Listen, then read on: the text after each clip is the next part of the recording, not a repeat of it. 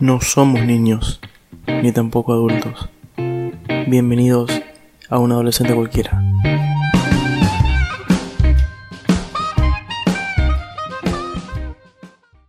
Ok, comencemos. Espero que esto se esté escuchando bien porque lo estoy grabando mientras está lloviendo. Pero nada, tampoco es que es tan grave la lluvia. Quiero comenzar este podcast haciendo referencia a un error que si bien lo noté yo tarde, seguramente no tarde, en que una masa enorme de gente súper ortodoxa se dé cuenta que la palabra adolescente, como la escribí en la portada de Spotify y en la portada de YouTube, está mal escrita. Y no es que esté mal escrita, onda, uno se da cuenta, ¿no? En realidad, y a ver, ¿Cómo me di yo cuenta que está mal escrito? Básicamente cuando fui creando las distintas páginas o subiendo el podcast a internet, vi que la computadora o el celular me daba como autocorrección la palabra adolescente y le agregaba una S. ¿Qué pasa? La palabra adolescente sin S y con S cambia totalmente el significado. Adolescente sin S, según Google, es que adolece, que padece, sufre un síntoma de enfermedad o sea, lo asocias directamente con una enfermedad. En cambio, la palabra adolescente, según Wikipedia, es un periodo de desarrollo biológico, psicológico, sexual y social inmediatamente posterior a la niñez y que comienza con la pubertad. O sea, totalmente cosas opuestas. Pero bueno, nada, gente, es un error. Yo creo que tampoco es tan grave. Y en sí le atribuyo un poco la culpa a mi vieja que de pendejo me metía mucho la noción de que ser adolescente era que adolecía de experiencia de vida. Por eso era como que justificante que yo sea tan pelotudo. Traumas. Ok. El sexo. Tema nada polémico, una burudez. No te da para hablar un montón de cosas, no da para hablar de violaciones, sexo en internet, acosos virtuales, perder la virginidad, cuidarse, enfermedades, ETS o enfermedades de transmisión sexual. Yo dije, vamos a buscar un tema tranquilo. Listo, el sexo, de cabeza. Y es raro pensar cómo se me vino la idea del sexo a la mente para hablarlo o para plantearlo como tema en el podcast. Básicamente surgió o se me iluminó la cabeza cuando leyendo el noticiero, más específicamente Clarín o Infobae, había leído noticias que básicamente el gobierno estaba recomendando a muchas personas la utilización del mecanismo del sexo virtual o sexting como se conoce hoy en día. Y en sí no es eso lo que me, lo que me dio mucha intriga, sino algunos puntos específicos que por ejemplo recomendaban que después de la masturbación uno se higienizara las manos. No sé qué pretenderán que tengamos nosotros allá abajo, el pantano de Shrek, pero no, no es así. Quiero creer. También cosas como que se desinfecten los juguetes sexuales. en un mundo paralelo se me hace muy gracioso verlo ahí al virus sentado esperando en el medio de un consolador esperando a infectar a que, no sé, su dueña o dueño se lo meta, se lo introduzca y diga listo, yo me voy. De acá ataco la garganta, toparse con un camino totalmente distinto. No, eh, es un mambo que no me, no me lo imaginaba y algo que en sí no supe interpretar qué clase de función o por dónde iba lo que expresaron, era esto de que higienicemos los teclados. Yo digo, ok, todo bien, creo que hace referencia a que uno lo toca y después si se, se autocomplace, básicamente está transmitiendo los virus del teclado a su cuerpo. Pero también dije después, ¿no será que estará queriendo decir que el hombre cuando se está masturbando apunta a cualquier lado y tira todo en el teclado? No sé qué clase de chorro tendrá, pero bueno, es raro.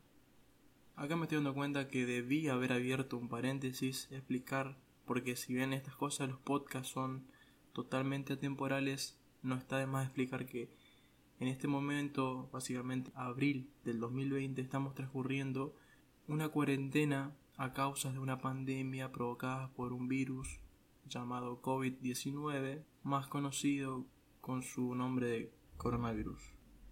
Básicamente la cuarentena es una herramienta para que la propagación del virus sea mínima, ¿no?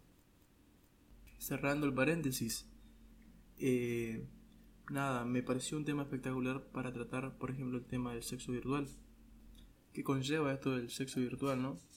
En primera parte, entre comillas, se podría decir que conlleva tener una pareja. O al menos alguna persona con quien compartir esa especie de relación.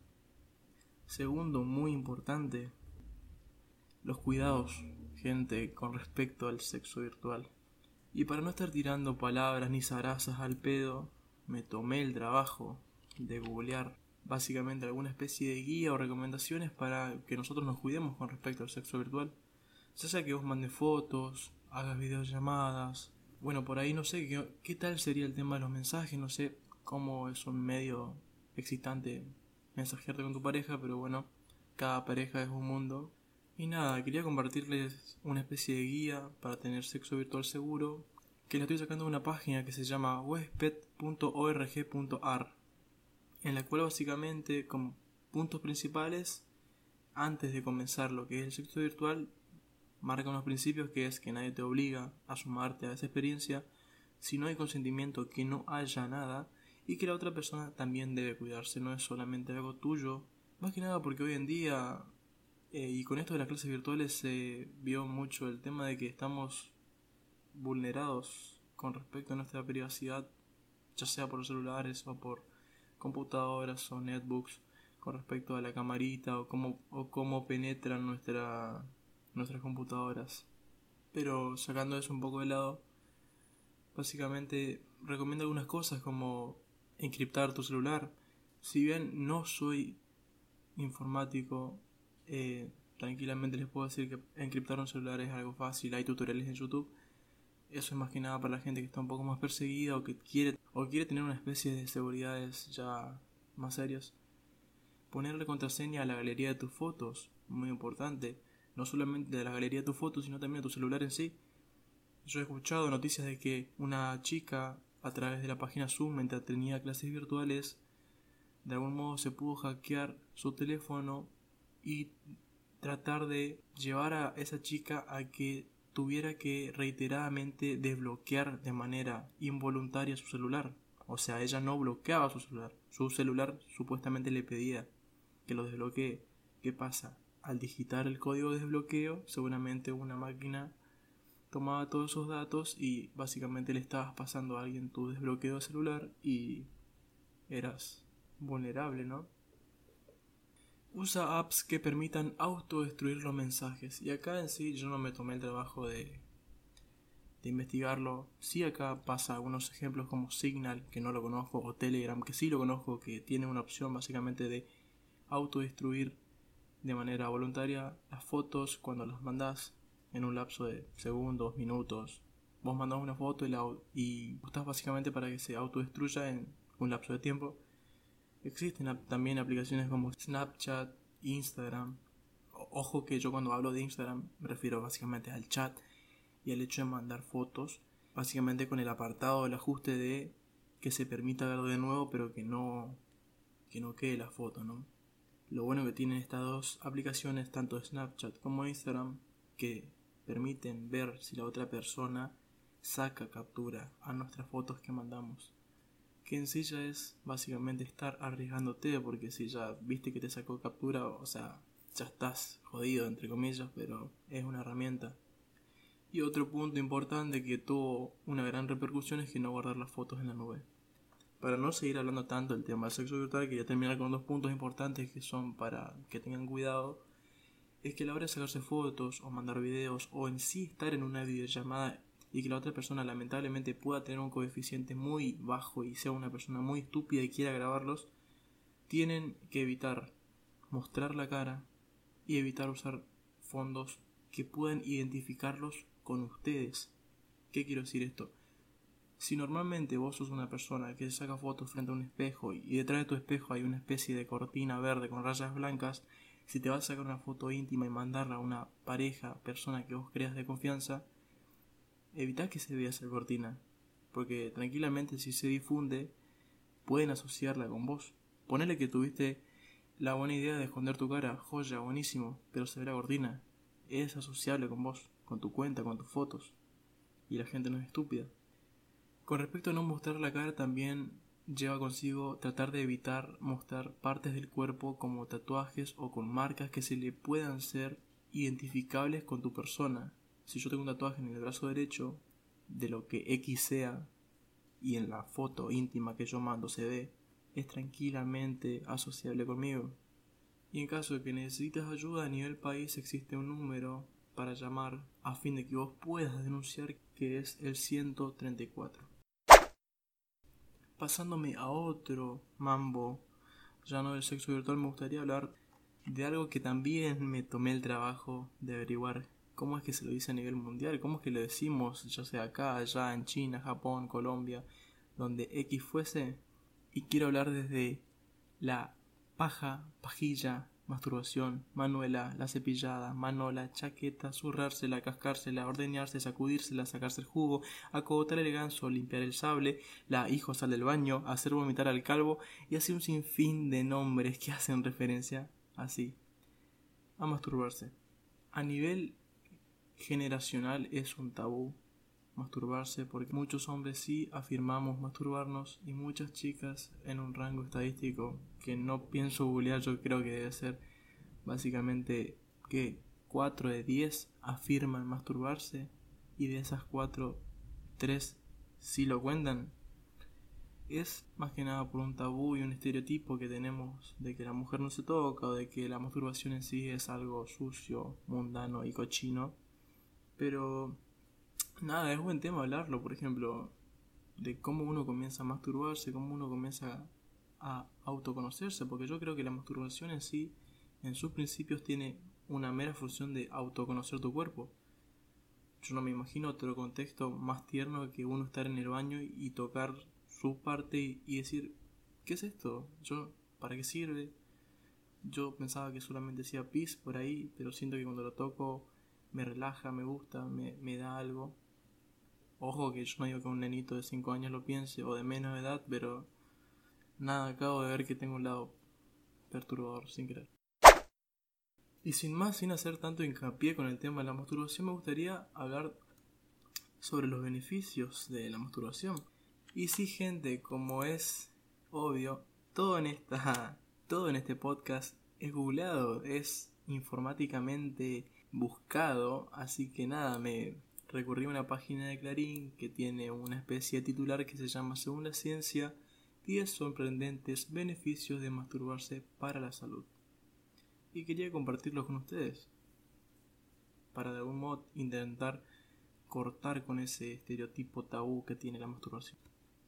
Algo que me gustó que acá la nota de Clarín hacen hincapié es en una afirmación de una licenciada en sexología, si no mal entiendo, Andrea Gómez, que dice: El sentimiento de la culpa que despierta la actividad masturbatoria surge de la actividad que toman los adultos y de sus expresiones basadas en valores sociales y culturales que han aprendido. Básicamente, gente, si nosotros pensamos que masturbarse está bien, está mal, perdón. Es porque nuestros viejos son unos dinosaurios que no entienden que el amor propio, autocomplacerse, es permitido. Pero bueno, eso es harina de otro costal. Con respecto a los beneficios, algunos que me gustarían mencionar son, por ejemplo, el primero es que hubo un estudio en 2004 que demostró que con respecto a la eyaculación del hombre, básicamente en sí da una especie de sumatoria de que había hombres que lo hacían más veces que otros y con respecto a aquellos que lo hacían más tenían un riesgo mucho más reducido con respecto al cáncer de próstata.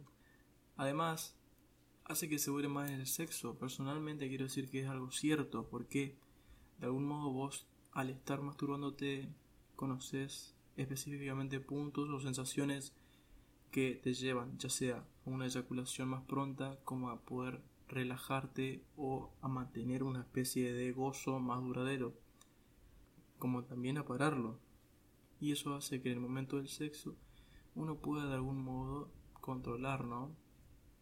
Eso también es tema de que lo hables con tu pareja o con la persona con la que estés manteniendo relaciones sexuales porque si vos querés ser una persona que dura mucho y ves que tu pareja no te deja de algún modo, o sea, ustedes me entienden, eh, si no se lo contás es imposible, no puedes hacer magia aunque te imagines a tu abuela en tanga en la playa, o sea, no, no se puede.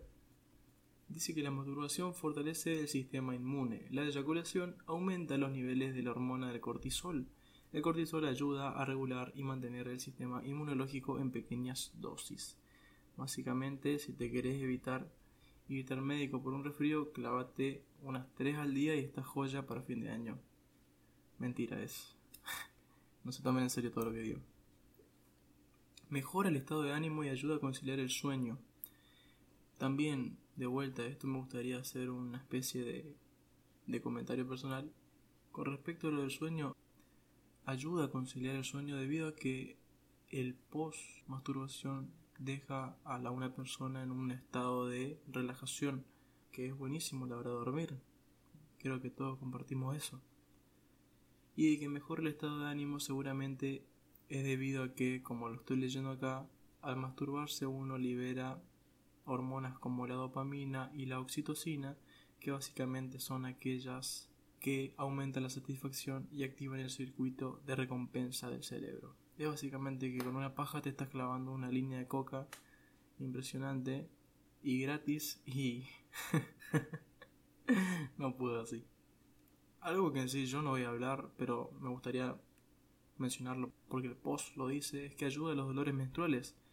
La masturbación puede aliviar dolores, especialmente aquellos relacionados con los malestares menstruales y otros síntomas ginecológicos.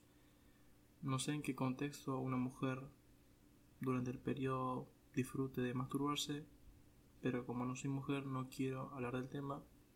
Pero nada, si alguna mujer tiene alguna especie de opinión formada sobre eso, o personal, no digo que me lo cuenten, pero... pero nada, espero que sea cierto. Y quería terminar con un tema que si bien es polémico, yo creo que va de la mano con el tema principal que es la sexualidad y no quería dejar de lado a la colectividad que más hoy en día lo necesita, que son las mujeres, y quería hablar un poco con respecto de la violencia de género. Justamente por Twitter anda rondando una especie de teoría paranoica o especie de, de noticia social de que la pareja de Michael Bublé y Luisana Lopilato están siendo mediatizados básicamente porque él, al parecer, está acosando o siendo agresor físicamente contra Luisana. Esto debido a que en cierta cantidad de vivos se ve como el chico básicamente forcejea o calla o de algún modo ningunea y o trata mal a la chica y esto sumándole a que básicamente muchas personas en los vivos le comentan cosas como que si te maltrata hace tal gesto o tal cosa. ¿Y qué pasa? O coincidencia que justo en el mensaje cuadra que justo Luisana realice esos gestos de algún modo afirmando lo que le están poniendo. Corrió el famoso video de que si te golpea, tocate el cabello y automáticamente se la ve ella cómo se acomoda, que mueva la cabeza y automáticamente también ella gira, o mejor dicho, hace como gesto de no, sí con la cabeza.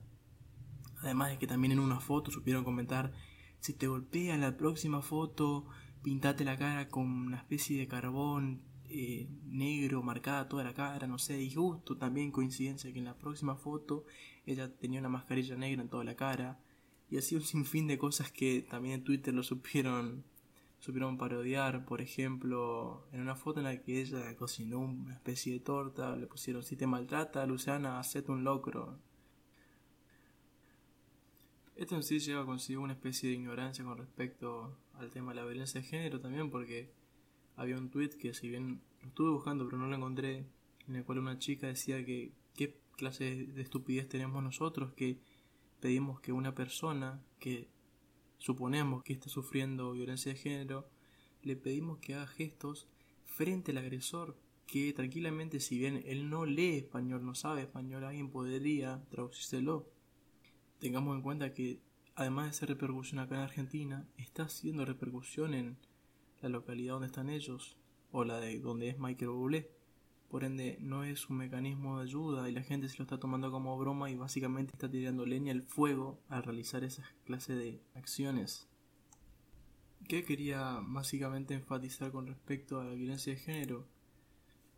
Si bien no es una especie de ataque contra la prensa, básicamente el tema del coronavirus o la cuarentena está acaparando mucho de lo que es las noticias o el ojo de las noticias, dejando de lado cosas como que cada día se siguen realizando femicidios hasta la actualidad y esto aún agravándolo con respecto al tema de las cuarentenas, donde el abusador y la víctima comparten aún más estrechamente y de algún modo encerrados la convivencia. Si bien yo no me considero nadie como para hablar de temas como que qué le pasa a la víctima o qué debe hacer la víctima, prefiero achicar mi ayuda básicamente a brindarles una especie de informe en carácter de ayuda que en internet se brinda para aquella persona que es víctima de violencia de género. Lo saqué básicamente de la página de la Nación que habían creado un post que era donde pedir ayuda si sos víctima de violencia de género. Y está bueno tenerlo básicamente presente, ya sea si tenés una amiga, si lamentablemente tenés una persona muy cercana, sabes de alguien, algún vecino, o ves a alguien en, en tus redes que puede estar sufriendo esto, lo que es la violencia de género, ya sea de manera psicológica, sexual, simbólica, física y económica, porque todo esto encuadra dentro de lo que puede generar una violencia, o sea, nosotros no somos quienes para delimitar hasta dónde llega la violencia. Pero sí se pueden comunicar con líneas como el 144, que brindan información, orientación, asesoramiento y contención a mujeres de todo el país las 24 horas. Y también líneas como el 137, que además de brindar todo lo que la otra línea brinda, pueden llamar víctimas de violencia doméstica, vecinos que escuchen, presencia en violencia en otro domicilio, instituciones, familiares de víctimas y de cualquier otra persona que necesite orientación en violencia doméstica. Además está decir que siempre intentemos ver estas, estos temas con una especie de ojo serio, crítico y teniendo en cuenta que hoy en día la posición de la mujer está tomando fuerzas, pero históricamente no es la mejor y seguramente sea una lucha larga y ardua, pero nada, todo se da porque se caiga. Le pintaba el aliado. Pero nada, básicamente con ese tema quería finalizar. Si bien no hice mucho énfasis en el tema, era básicamente compartir una especie de ayuda. No quería enfatizar en el tema porque siento que no me corresponde personalmente como varón hablarlo del tema y básicamente porque carezco de mucha información que es necesaria para hablar del tema. Pero nada, quería mandar un saludo a unos amigos míos que somos partidarios o partícipes de un podcast que se llama El Podcast que nadie pidió, lo pueden buscar en Spotify. Tiene una especie de, en la portada, ¿no? Una especie de fondo rosado tirando a lila con las siglas PQNP. Le pusimos nepe sin querer, no nos dimos cuenta. En el cual somos tres participantes, mi amigo Agustín y mi amigo Eric, y quien les habla, en el que básicamente tratamos de tocar temas noticias viejas, generales, actuales, desde la perspectiva que cada uno como persona tiene, porque somos personalidades también muy distintas y cada uno tiene puntos de vista que el otro por ahí no tiene o comparte. Próximamente vamos a estar sacando nuevos capítulos, así que nada, quería recomendarles. Y también quería compartir un podcast que de algún modo tiene una especie de relación con el tema sexual, el noviazgo, los celos, que también en otro momento lo voy a tocar y el podcast se llama Somos Novios. Está en Spotify, es uno de los podcasts más escuchados. Y si te gustan las novelas o las historias que tienen una especie de enfoque real y básicamente están narradas desde los personajes, o sea, no es una narración en tercera persona, sino que los personajes en primera persona te van hablando y contando, seguramente te encanta, a mí me encantó, yo lo solía ver con mi pareja, así que está buenísimo. Nada, Gracias de vuelta por estar acá conmigo, espero que te haya gustado. Cualquier cosa, opinión, idea, tips, lo que vos quieras, me lo comentás por las redes, que normalmente en Instagram y en Twitter estoy como guion bajo, Renzo Hidalgo con H, guion bajo. Un gusto hacer esto, nos vemos la próxima, bye.